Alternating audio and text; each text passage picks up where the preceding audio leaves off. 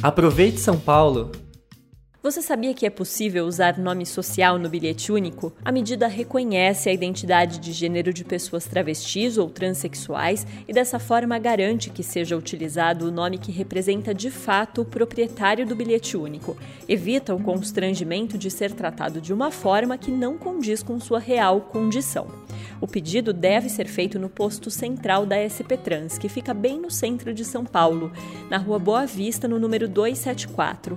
Funciona de segunda a sexta-feira, das 8 da manhã às 5 da tarde.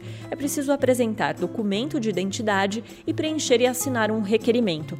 Para fazer o pedido é necessário ser maior de 18 anos de idade ou estar acompanhado de um responsável legal, com documento de identificação. O bilhete único, então, será confeccionado com o nome social no lugar do nome civil.